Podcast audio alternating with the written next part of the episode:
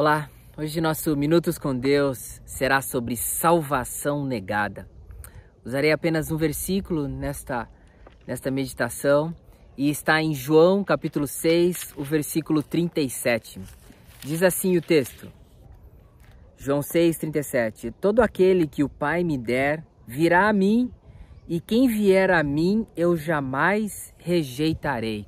Eu coloquei como título Salvação Negada algo que chama atenção, mas como uma salvação pode ser negada, Deus nega a salvação às pessoas. Você acredita que Deus rejeita as pessoas de serem salvas? Algumas pessoas temem ou não acreditam que poderão ser salvas por Deus. Acreditam que algo nelas fará com que Deus não as aceite. Mas pela graça de Deus, Deus nos aceita, Deus nos ama.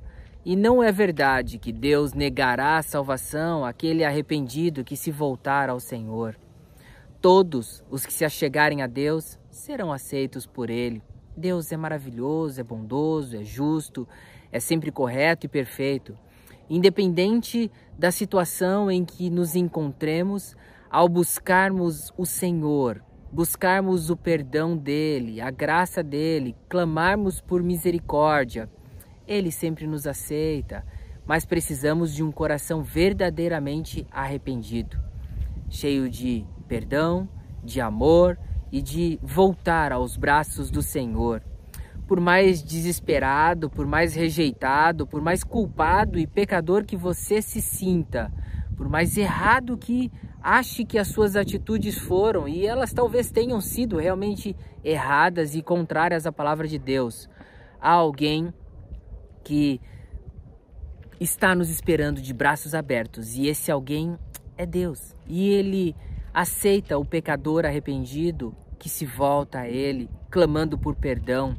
Muitos são os exemplos na palavra de Deus de pessoas que se voltaram para Deus clamando por ajuda, por perdão, e Deus sempre está de braços abertos, está na pessoa de Cristo Jesus, pronto a nos receber, e nos ajudar a olharmos para esse Deus maravilhoso que tem cuidado de nós.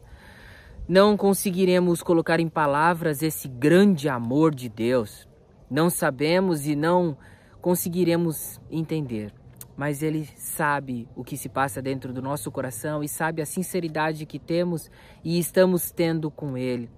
Então, se você está arrependido, se você errou ou se acha em condições de que não será aceito por Deus, saiba que Ele está pronto a te receber. Por causa do sacrifício que Jesus Cristo fez na cruz por mim e por você, Ele aceita o nosso reconhecimento, a nossa atitude de arrependimento em nos voltarmos para Ele. Deus não nos negará a salvação. Deus sempre se volta favorável àquele que é o pecador, como eu e você, arrependido, e ele nos ajuda a mudarmos. Mas precisamos verdadeiramente no coração ter e conhecer quem é Jesus Cristo e nos arrependermos e confessarmos os nossos pecados a Ele. Há alguma coisa no seu coração, há algum pecado, há alguma atitude, ou você tem se sentido pressionado diante de circunstâncias das mais variadas, das quais você acha que talvez não tenha o perdão de Deus, coloque-se a Ele, colocando o seu pecado diante dele, se arrependendo e confessando a Jesus Cristo como seu Senhor, como seu Salvador. Vou orar por sua vida.